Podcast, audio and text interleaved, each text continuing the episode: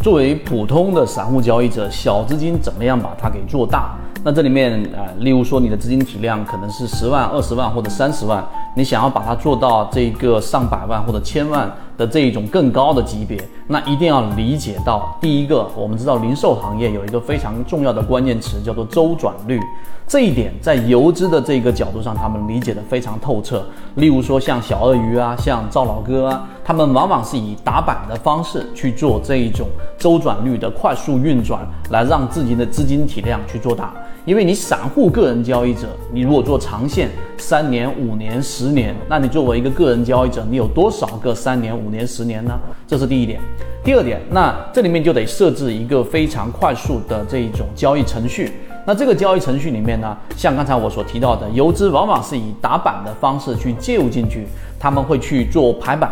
游资打板的这一种内核，或者说他们最重要的关键是要找到人气。什么叫人气呢？你得有一个对手盘。所谓的涨停板，它一旦封死了涨停，就意味着它在第二天很大概率上，它是有一种溢价的。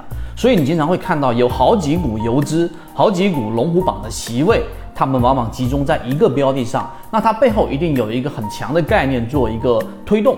这个是，例如说，呃，这个政策的角度，或者这一个行业当中的热点，这是一个非常大的推力。第二个，有多方的资金去介入，这个时候就是点火成功。那他们往往会在第二天的这一种高开的溢价当中去寻求一个大的利润，当然他们也会有止损。啊，一般情况之下，在第二个交易日，如果在十点半之前，它并没有体现出一个比较高的溢价，往往就会开盘就把标的给卖掉。那这个时候呢，它会有一些小的止损。游资的第二点，刚才我们说了，周转率，它就是往往拿这个几次比较大的利润。例如说，以前我们说这个呃呃这个游资的这些大佬。他们做的像中中国神车类似这种利润，一波大的利润，它就可以把我们所说的小的这种止损给覆盖掉。这是第二点。第三点，那具体到缠论当中，我们怎么样设置这样的一个程序呢？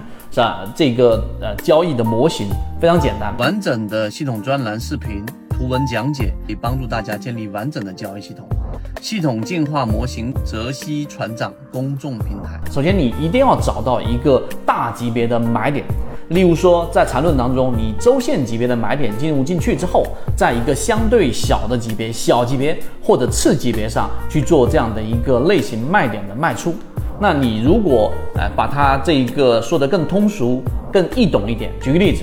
当你买入一个标的，在进行了一个中枢的构建，三笔以上有重叠，就形成了一个我们所说的中枢。突然之间呢，出现了一波快速的调整。这个调整，它一旦出现日线级别大的买点啊，我们说日线级别的交易，那这个时候你做一个介入，介入之后，在它的小级别，例如说我们说的六十分钟级别或者三十分钟级别，它一旦出现一个第一类型卖点，那这个时候就是我们说形成了一个分叉。那形成了第一类型的卖点，就是我们说的背驰。当股价快速的上行，MACD 却形成了一个啊，这个没有创新高啊，出现了一个背驰。那么这个时候就把标的给卖掉，来进行这一波的套利。分叉的另外一端呢，就是它出现这一波的上行之后，在次级别，刚才我们说的六十分钟级别、三十分钟级别，它并没有发生背驰。那这就是我们说的非背驰类上涨。这个时候很大概率你就拿到了刚才我们所说的这个溢价。所以这个小的程序里面有很多的细节，但整体的框架就是刚才我们说的：第一，周转率；第二，就是你要在大级别上去做介入，在次级别、小级别上去做这一个卖出。这两点理解了，其实你就是在啊短差的这个程序上已经算是入门了。当然，我们有更多的完整细节。圈子从二零一六年到现在都分享模型，一方面是自己记录自己的交易系统，另外一方面可以帮助大家建立完整的交易系统。系统进化模型可以移步泽西船长公众平台。